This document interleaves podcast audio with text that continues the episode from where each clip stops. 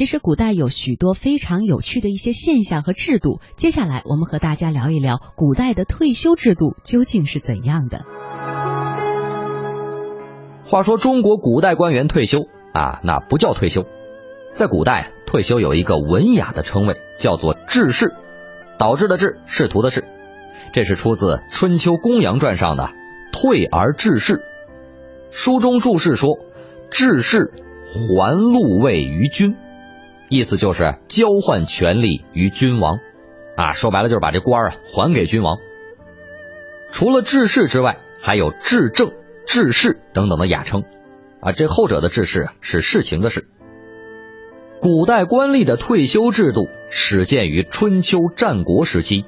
形成于汉朝时期，发展于唐朝时期，完善于宋元明清时期。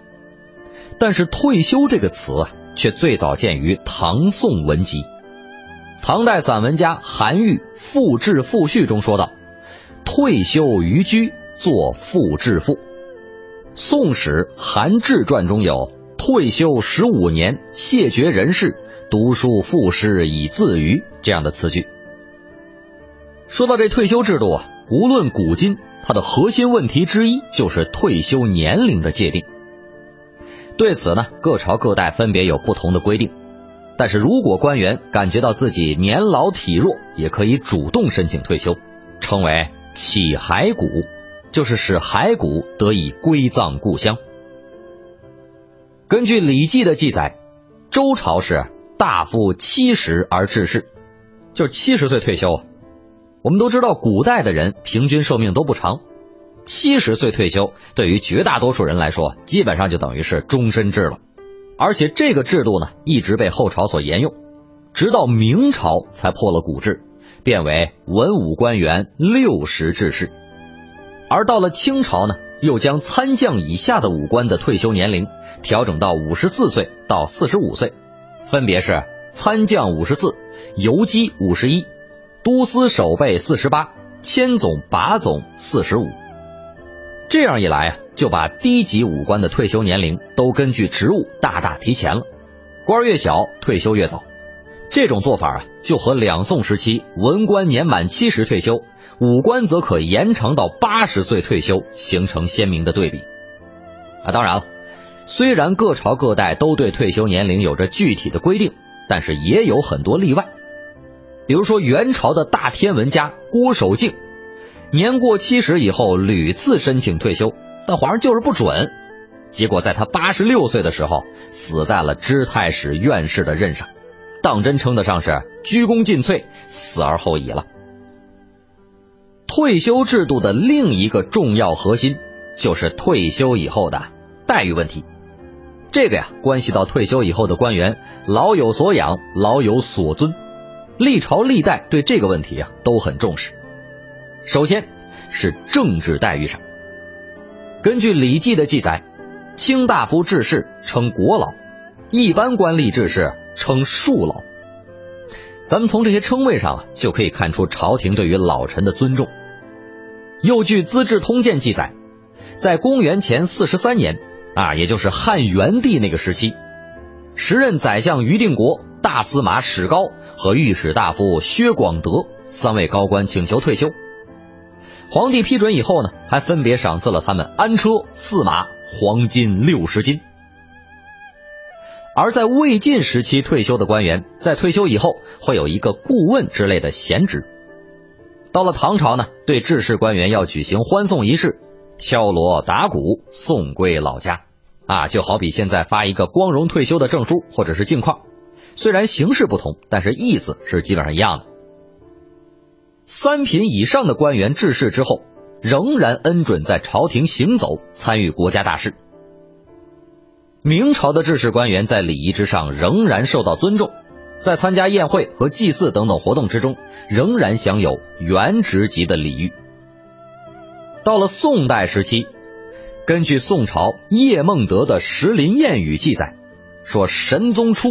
李少保东之自侍读致仕，上特召对延和殿，命作赐茶，退携讲读官燕战于资善堂。啊，这个描述的是皇帝同退休的大臣亲切交谈，并且还请客喝茶吃饭的景象，这可是莫大的政治荣誉。只是这个李东芝呢，是前朝皇帝的近臣，宋神宗待见他，故礼之特厚，非常例也。在宋神宗以后，允许代职退休，官员退休的时候都可以晋升一级，而且即便是退休以后，仍然可以加衔晋级。辽代对退休官员也是很照顾的，在九百六十八年规定，老耄者。增俸以休于家，啊，不仅增加你的薪俸，保证衣食无忧，还授予荣誉性的官衔和爵位，以示尊重。身体有病的，还另派医官随时诊治。到了明朝初年，则规定，三品以上官员按现职退休，四品以下任现职满三年且无大过者，可升一级退休。到了明朝的中期，业绩突出者可升两级退休。而且呢，刚才咱们也说了，退休以后参加宴会、祭祀等活动，仍然享受原级别的待遇。清朝赵慎缜的《余朝杂识》记载，嘉庆皇帝优礼旧臣，乾隆皇帝则喜欢同退休的老臣诗词唱和，凡御制诗章，时赋艺伎，命之更合。除了这些政治上的优待之外，这些退休官员呀，还是要吃饭生活的。古代啊，没有五险一金，那么古代的退休官员，他们的经济条件又是怎么样的呢？这个汉朝的退休官员，他们的退休生活呀，是非常的幸福。汉代规定，俸禄两千担以上的高官退休可领取原俸禄三分之一的养老金，啊，也有特例的。汉章帝元和三年。也就是公元八十六年，贤官第五轮申请退休的时候，被汉章帝赐以两千担俸终其身，并加赐钱五十万，公宅一所。啊，就是说你退以前拿多少，退了以后啊还拿多少，另外再赏你五十万，外带一套别墅，是吧？而唐朝呢，则是唐制士官非有特敕，吏不给俸。啊，就是除非皇上特批，否则的话。唐朝官员退休以后是没有退休金的，但是呢，可以得到一定数量的田地来养老。宋朝国初循用唐制，啊，就是说宋朝啊开始的时候还是沿用的唐制。至真宗乃始诏制事官特给一半料钱，盖以示悠闲养老之意。啊，也就是说，宋真宗除了给退休干部发半薪以外，还给他们加官进爵，这个叫做迁邑。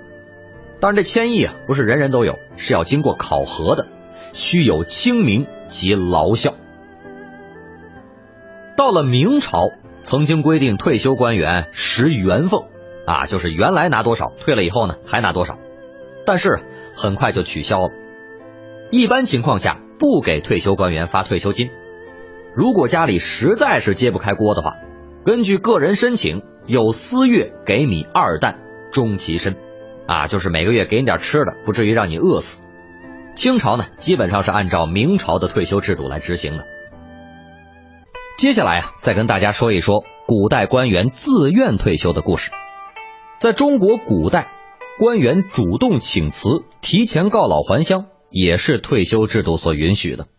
但是似乎啊，没有现在这些公务员提前退休那么复杂。比如说要满三十年工龄啊，等等。明朝弘治四年，也就是公元一四九一年，皇上就专门下诏，自愿告退官员，不分年岁，俱令致仕。啊，就是说百分之百的批准，你尽管提前退休好了，反正想当官的人有的是。而非正常退休，最好的理由莫过于告病。告病退休，也叫做。起骸骨、起身等等，啊，起啊就是乞求的乞，字面意思呢就是求求你行行好，放过我这把老骨头吧。听起来是够可怜的，不过啊，这其实就是哀兵必胜的伎俩吧。